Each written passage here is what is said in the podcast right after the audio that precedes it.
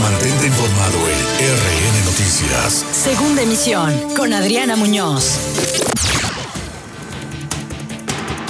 Siete de la tarde con tres minutos. Hoy es jueves 10 de septiembre. Los saluda Adriana Muñoz Cabrera como todas las tardes y esta es la información en la segunda emisión de RN Noticias. Las lluvias de las últimas horas dejan afectaciones en otros 13 municipios veracruzanos. Defiende la Secretaría de Energía, Rocío Nale García, el programa sectorial de energía del gobierno federal se dice respetuosa. La Comisión Nacional de Derechos Humanos desestima capacidad del gobierno para garantizar la seguridad de los periodistas en Veracruz. La Asociación de Periodistas del Estado condena el crimen del reportero Julio Valdivia del Mundo de Córdoba. Advierte el presidente Andrés Manuel López Obrador que en breve anunciará qué pasa con la revisión de la Administración Portuaria Integral de Veracruz. Antonio del Río Argudín, coordinador estatal de estrategia del partido Podemos, dona medicamentos para Asociación de Niños con Cáncer.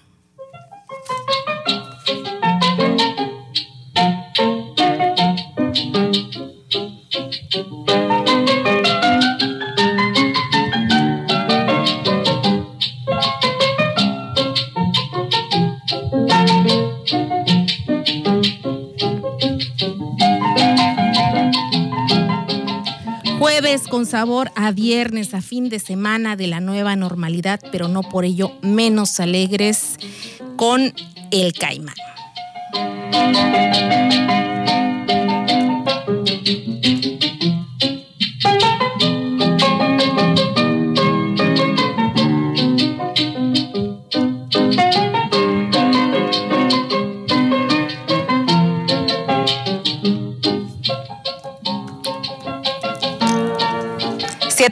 Tarde con 5 minutos, 96.5 es la frecuencia modulada bajo la cual nos está sintonizando. Más Latina enciende la radio y por supuesto hoy la información, el resumen de los hechos generados en esta jornada, ya casi fin de semana, repito, e iniciamos con eh, información de corte meteorológico. En respuesta a consultas por el nivel del río La Antigua a la altura del municipio de Cardel, la Secretaría de Protección Civil del Estado reportó que a la una de la tarde de este día el registro fue de un nivel aproximado de 7 metros, esto es 4.9 metros por debajo de su nivel de desbordamiento, así que ya se encuentra en descenso y se mantiene el monitoreo permanente en los afluentes, en los ríos de respuesta rápida principalmente porque estamos, recordemos, en temporal lluvioso.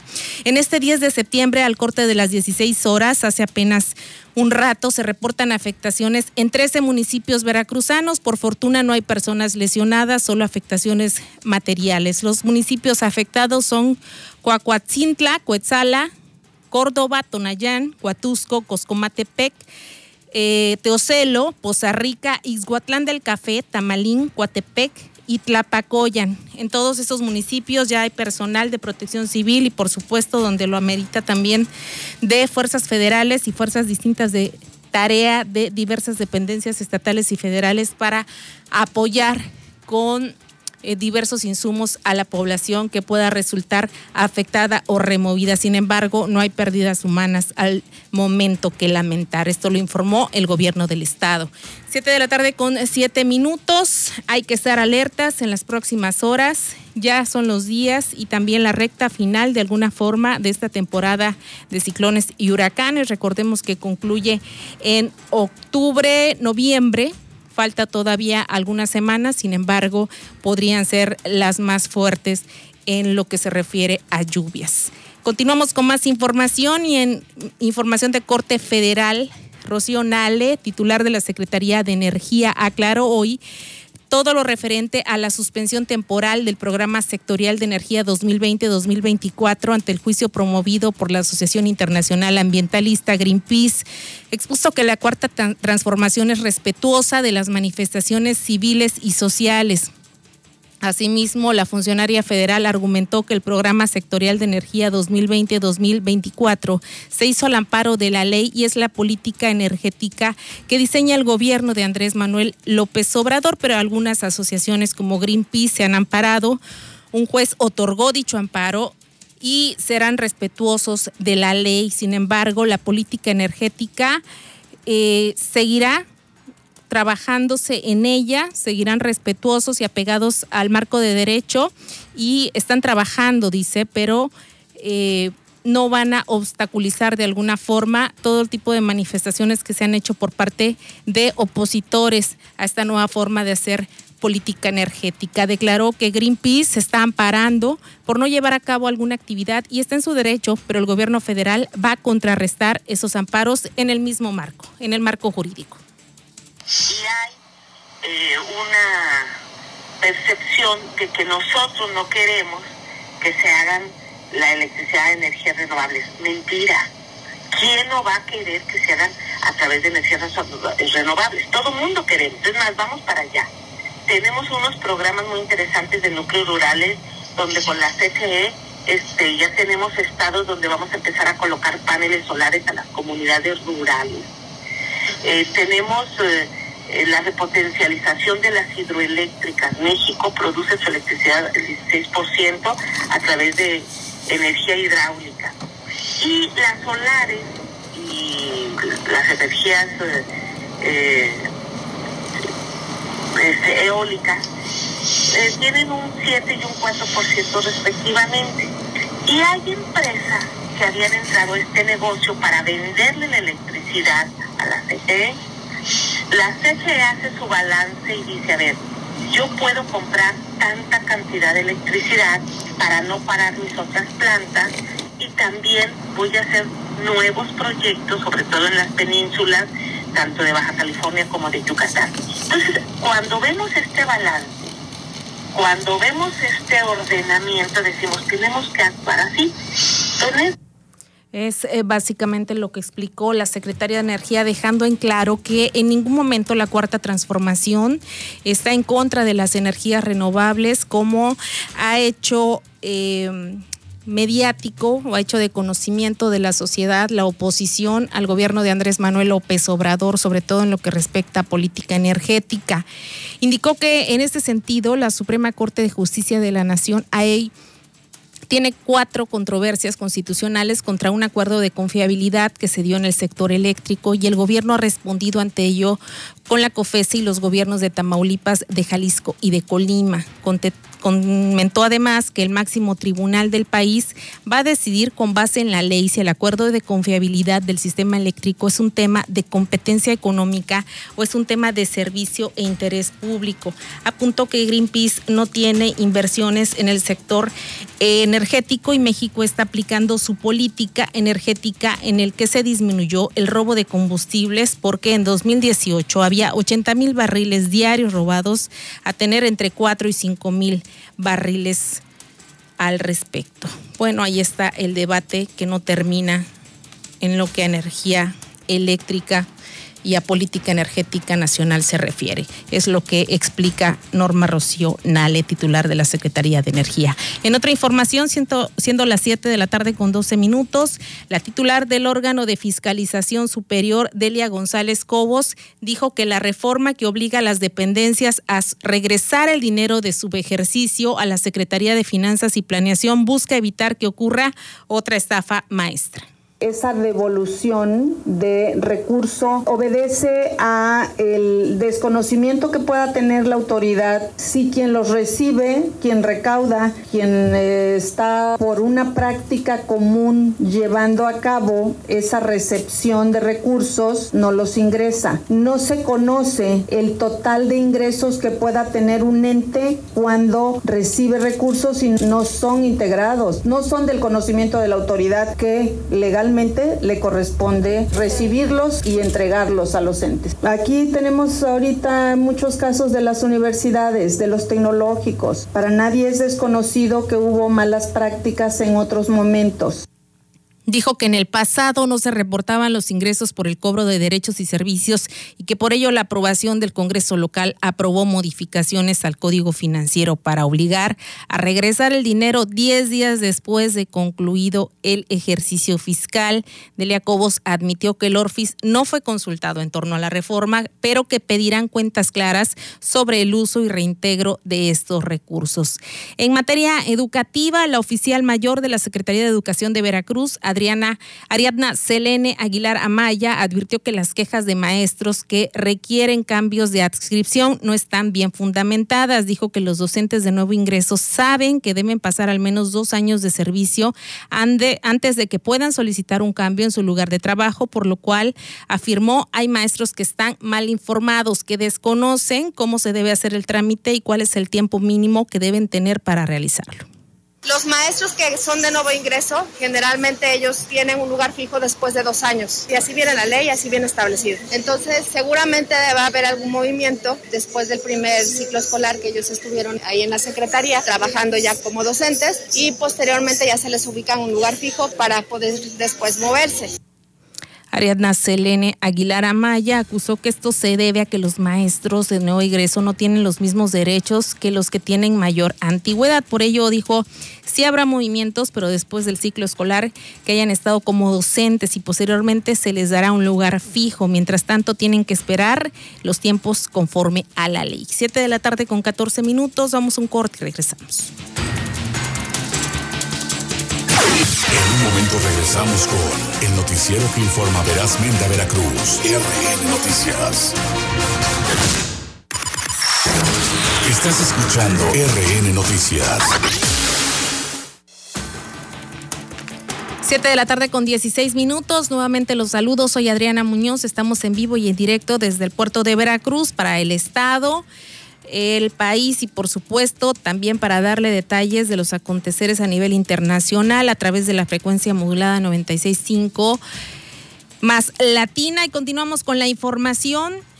Mire usted, hoy estuvo de visita por el puerto de Veracruz y también, más bien por la zona conurbada Veracruz, Boca del Río, el senador Alejandro Rojas Díaz Durán. Él es candidato a la dirigencia nacional de Morena. Ya ve que el partido tendrá que definir en los últimos días de este mes de septiembre quién será su nuevo dirigente nacional después de dos años de estar a la espera y en un debate interminable al interior del partido por supuesto, la militancia y los grupos están en un debate eterno, repito, y en ese sentido Alejandro Rojas Díaz Durán dijo que de ganar pondrá en marcha la no reelección, sobre todo para aquellos actores políticos que no han dado el ancho en sus puestos. Explicó que al conseguir la dirigencia nacional, Habrá un método de selección riguroso para los próximos candidatos que busquen un cargo público en 2021 y así no se repita el que existan morenistas que no trabajen por sus estados o municipios. De hecho, agregó, si para el próximo año Morena va sin buenos candidatos, difícilmente ganarán la mayoría en el Congreso Federal y por ende no podrán garantizar que se concrete la cuarta transformación. Método lo vamos a ir afinando. Yo, en el momento que sea presidente nacional de Morena, voy a poner las reglas muy claras bajo una base. El que quiera azul celeste, que le cueste, que se vaya con la gente a trabajar con ella, a refrendar su vínculo con las comunidades, con sus colonias, que realmente surjan los candidatos que hagan ganar a Morena, porque ganar el 21 es muy importante para el gobierno del presidente López Obrador, porque nos estamos jugando la continuidad o no del proyecto de la Cuarta Transformación. Si no tenemos muy buenos candidatos locales, vamos a poder ganar la mayoría en la Cámara de Diputados. Y si perdemos la mayoría en la Cámara de Diputados, el que va a sufrir el desgaste, pero sobre todo los obstáculos, y, va a ser una regresión política, va a ser el presidente López Obrador, porque si perdemos la mayoría, ese es el Waterloo de Morena. Por muchas presidencias municipales que ganemos, gubernaturas, por muchos, eh, digamos, regidores que entren, lo estratégico, lo fundamental para ganar la mayoría en el Congreso, necesitamos excelentes candidatos locales. Claro, el buen juez por su casa empieza.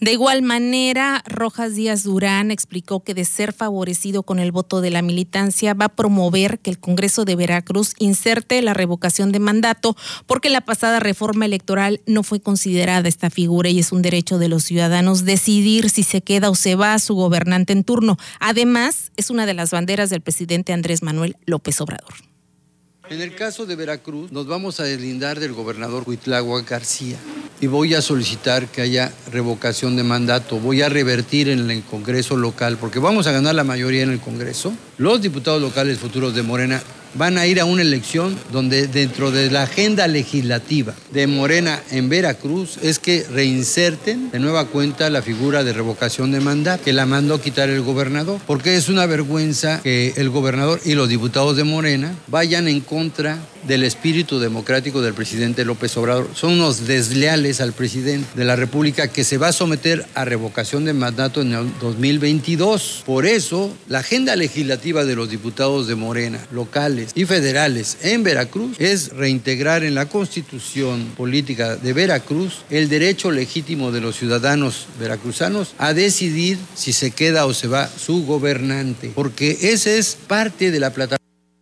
y bueno, hay varios tiradores a la dirigencia nacional de Movimiento Regeneración Nacional Morena, el partido que formó en principio como movimiento justamente el presidente Andrés, Andrés Manuel López Obrador. Recordemos que contendió en tres ocasiones, ya en 2018 le hizo justicia a la revolución y ganó de manera avasalladora, abrumadora. La plancha llamada Morena está en peligro de no obtener los mismos números el próximo año 2021 en las elecciones intermedias, es lo que quiere decir Díaz Durán en torno a las estadísticas que pudieran arrojar las próximas elecciones si no eligen bien a los candidatos. Pero para elegir a los candidatos se tiene que poner de acuerdo la base y esta base está muy dividida. La militancia eh, tiene ahora sí que muchas opciones en la próxima elección interna a nivel nacional porque hay varios inscritos. Está el senador Rojas de Durán, está el joven Gibran eh, Ramírez, me parece ese apellida, periodista que realmente hace dos años, tres, no se conocía absolutamente nada de él.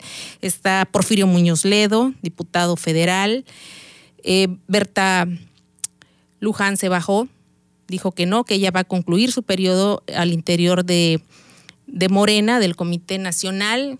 Y bueno, varios, varios nombres y varios grupos internos que los apuntalan, por supuesto, y que veremos en qué termina todo ello, porque el Instituto Nacional Electoral y el Tribunal Federal también ya han intervenido, han dado un fallo y la fecha, la fecha final es al concluir el mes de septiembre, porque ya vienen las elecciones y no hay más prórrogas.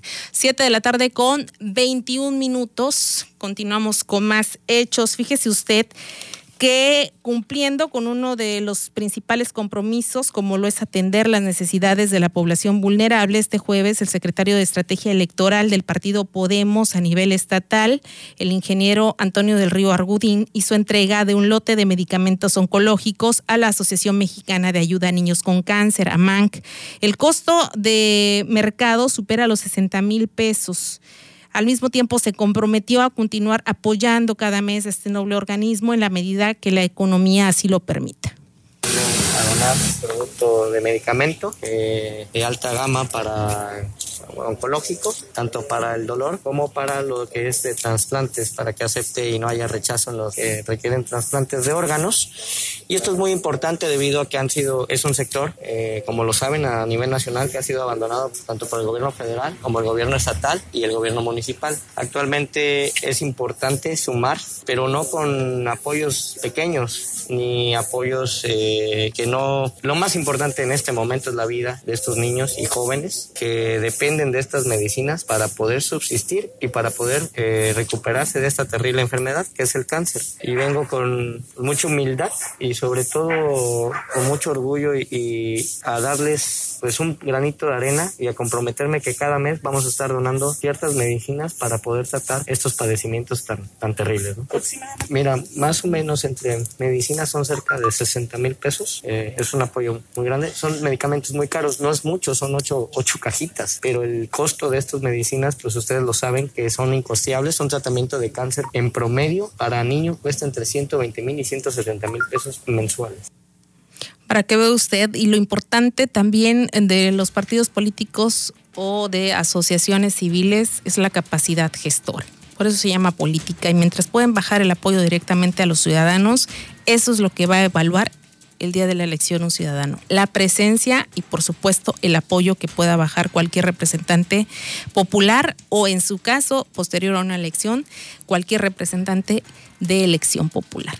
7 con 24, el presidente del Comité Central Ejecutivo de Podemos, Francisco Garrido Sánchez, también ha continuado con sus recorridos por el Estado para sumar a veracruzanos con experiencia, pero también a jóvenes preparados que deseen trabajar por el Estado. Ha continuado integrando un una estructura no nada más en el norte de la entidad, sino en varias regiones del estado de Veracruz. Hoy presentó al coordinador del distrito 5 de Poza Rica, Eduardo Rodríguez Castillo, así como al presidente del comité ejecutivo municipal de, ese, de esa zona, José de Jesús Guevara Rivera. Explicó que la plataforma político-social de Podemos valora la trayectoria y experiencia, pero también busca brindarle oportunidades a los jóvenes y así refrescar el trabajo político en toda la entidad veracruzana.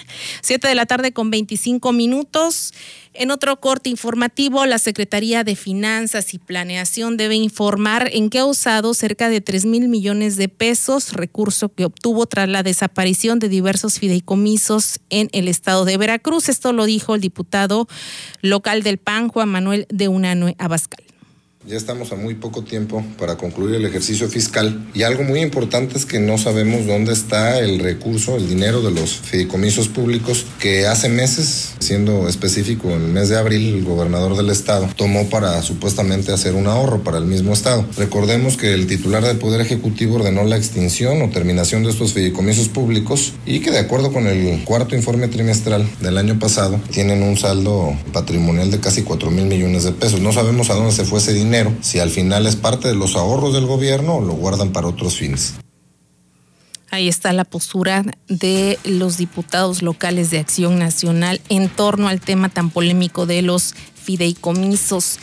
Y en, materia legislativa federal, el diputado federal de Acción Nacional, Carlos Valenzuela, criticó que el gobierno de la República busque disminuir el presupuesto para el estado de Veracruz para el próximo año en cerca de 15 mil millones de pesos este recorte que se da de manera generalizada en casi todas las áreas y en todas las dependencias no se da en la Secretaría de Bienestar, lo cual es lamentable porque se presta mucha suspicacia, sobre todo porque vamos a entrar a un año electoral, a un periodo electoral, y donde muchos de estos programas, como el de Jóvenes Construyendo el Futuro o el de Sembrando Vida, están dejando mucho que desear precisamente por los desvíos de recursos y por los programas poco transparentes que se han dado a conocer en estos últimos días es lo que comenta y bueno, es que en el presupuesto de egresos, la propuesta que se entregó por parte de la Secretaría de Hacienda se contempla un recorte bastante importante para el estado de Veracruz en rubros específicos y que han generado un debate interminable también en el Pleno de la Cámara de Diputados y no nada más Veracruz ha resultado afectado, sino varias entidades en rubros específicamente importantes, repito. Cita con 27. Eh, por otra parte, a nivel municipal, el alcalde de Veracruz, Fernando Yunes Márquez, dijo que tan solo el ayuntamiento porteño va a dejar de recibir 14 millones de pesos del Fortasec en 2021. Sí apoya a la Guardia Nacional en general, pero no es suficiente. La realidad es que no tiene el número de elementos suficientes para tener un despliegue territorial a nivel nacional suficiente como para suplir a fuerzas del orden a nivel municipal o locales. Entonces creo que se tiene que hacer un esfuerzo federalista, un esfuerzo donde los municipios, como nosotros, creemos nuestras propias instituciones, tengamos apoyo también del gobierno federal para poderlas crecer. Es lo que opina el alcalde de Veracruz. Y a nivel nacional, el titular de Hacienda, Arturo Herrera, dijo que la, estimación del alza de 4.6% del PIB no es optimista y es que va a ser mucho más la caída del Producto Interno Bruto que lo que se prevé se recupere para 2021. El secretario de Hacienda y Crédito Público, Arturo Herrera, descartó que la estimación de crecimiento del 4.6% del Producto Interno Bruto en 2021 sea muy optimista, como han señalado algunos tras la entrega del paquete económico del próximo año al Congreso, sino que es responsable. En conferencia, el funcionario federal aclaró que debido a la pandemia de COVID-19, el pronóstico del crecimiento económico para el próximo año no es optimista porque no se acerca a los números de 2019. El tema de la vacuna fue dicho en otro contexto contexto. Es decir, mientras no exista una vacuna, la economía va a seguir operando en circunstancias inusuales. Es decir, no es que no esté operando, no es que tengamos el cierre duro de abril y mayo. Los restaurantes están abiertos, pero solamente pueden utilizar un número de, de mesas. En las fábricas eh, tiene que haber un proceso de sana distancia. Comentó que la tendencia a la baja en los contagios por coronavirus en el país y la recuperación de empleos da la tranquilidad para la reactivación de distintos sectores, los cuales se ven condicionados por esta crisis sanitaria. Además, indicó que precisamente por la pandemia, que ha cobrado la vida de más de 68 mil mexicanos, la economía opera de manera inusual. Sin embargo, una recuperación económica con toda su capacidad se dará en el momento en el que se tenga una vacuna contra el virus. Para RN Noticias, Gladys Castro. 7 de la tarde con 29 minutos, bastante preocupante el panorama para el próximo año, no nada más para el gobierno, por ende para todos los mexicanos. Y en información que tiene que ver con el homicidio del periodista Julio Valdivia Rodríguez ocurrido ayer en el estado de Veracruz, entre los límites de Veracruz y Oaxaca. Este jueves, la Comisión Nacional de Derechos Humanos advirtió que es preocupante la ausencia de acciones y estrategias coordinadas por parte de los tres órdenes de gobierno para proteger a los periodistas. En un comunicado, la CNDH señaló que con el crimen ocurrido este miércoles van ya 163 periodistas asesinados desde el año 2000 a la fecha y el caso de Valdivia es el décimo en lo que va de 2000 20.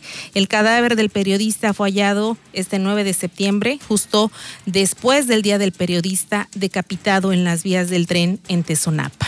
Por su parte, la Asociación de Periodistas de Veracruz condena el artero crimen del reportero Julio Valdivia sabemos era corresponsal del Mundo de Córdoba, encontrado ayer sobre la vía del ferrocarril en la comunidad, repito, de Tezonapa. Se sabe que el reportero había recibido amenazas con anterioridad, tal y como ha ocurrido con otros comunicadores en el estado de Veracruz, sumando ya 25 crímenes en los últimos ocho años. En este lapso ha habido diversos procuradores y fiscales en el sistema de justicia veracruzana y los crímenes han quedado impunes.